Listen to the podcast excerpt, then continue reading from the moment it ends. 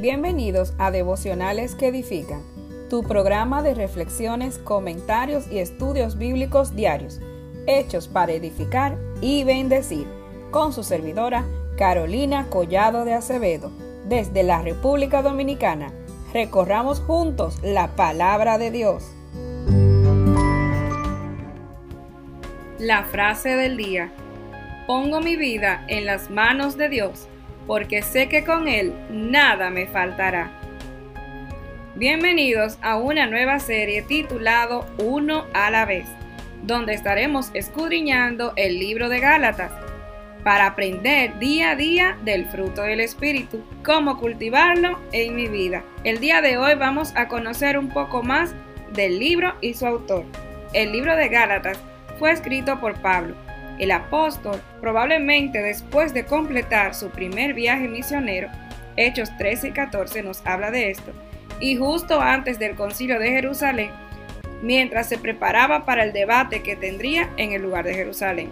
Fue escrita cerca del 50 después de Cristo. Fue dirigida a los cristianos en Galacia, provincia romana ubicada en la parte central de lo que hoy es Turquía.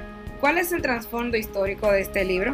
Bueno, el apóstol Pablo visitó Galacia en su primer viaje misionero, estableciendo allí una iglesia.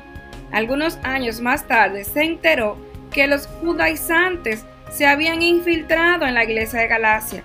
Los creyentes eran engañados, alejándose del verdadero cristianismo, aceptando ritos y ceremonias judías.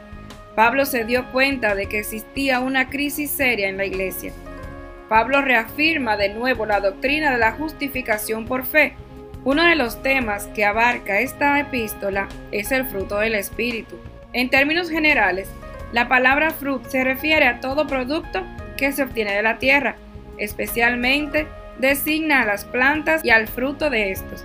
Frecuentemente se usa la palabra en sentido figurado. Cristo espera que su iglesia y sus seguidores lleven muchos frutos. Juan 15.2 también significan las virtudes cristianas. El apóstol Pablo menciona dos aspectos diferentes en cuanto a las obras de la carne y el fruto del Espíritu, el cual explica muy bien en esta carta. El fruto del Espíritu, amor, gozo, paz, paciencia, benignidad, bondad, fe, mansedumbre y templanza, están totalmente a contrario a lo que es las depravaciones de la carne pasiones pecaminosas, malos deseos, envidia. Buenos frutos significa producción selecta, árbol de buena fructificación. Y eso es lo que Dios quiere para ti. Desde que aceptas a Cristo, Él quiere que demos buenos frutos, que vayamos creciendo cada día más. Después de la conversión, la vida del creyente debe estar regida por el Espíritu Santo, de tal manera que el fruto del Espíritu es distinto de la vida pasada. Y esto es un paso a la vez. De un día para otro no seremos cristianos ejemplares, íntegros y maduros, pero no podemos quedarnos como niños sin avanzar. Debemos trabajar para que cada virtud que trae el fruto del Espíritu sea cultivado en nuestras vidas y en nuestros corazones. Así que iniciemos esta nueva aventura a través del libro de los Gálatas, estudiando a profundidad el fruto del Espíritu Santo. Te invito que tengas un corazón sensible a la palabra y que puedas identificar las cosas que tengas que sacar de tu vida y llenarla del fruto del Espíritu. Y a ti, amigo, que hoy nos escucha, quiero invitarte a que si quieres tener este fruto, lo primero que debes hacer es aceptar a Cristo en tu corazón y desde ese momento morará en ti el Espíritu Santo, quien te guiará al crecimiento día a día.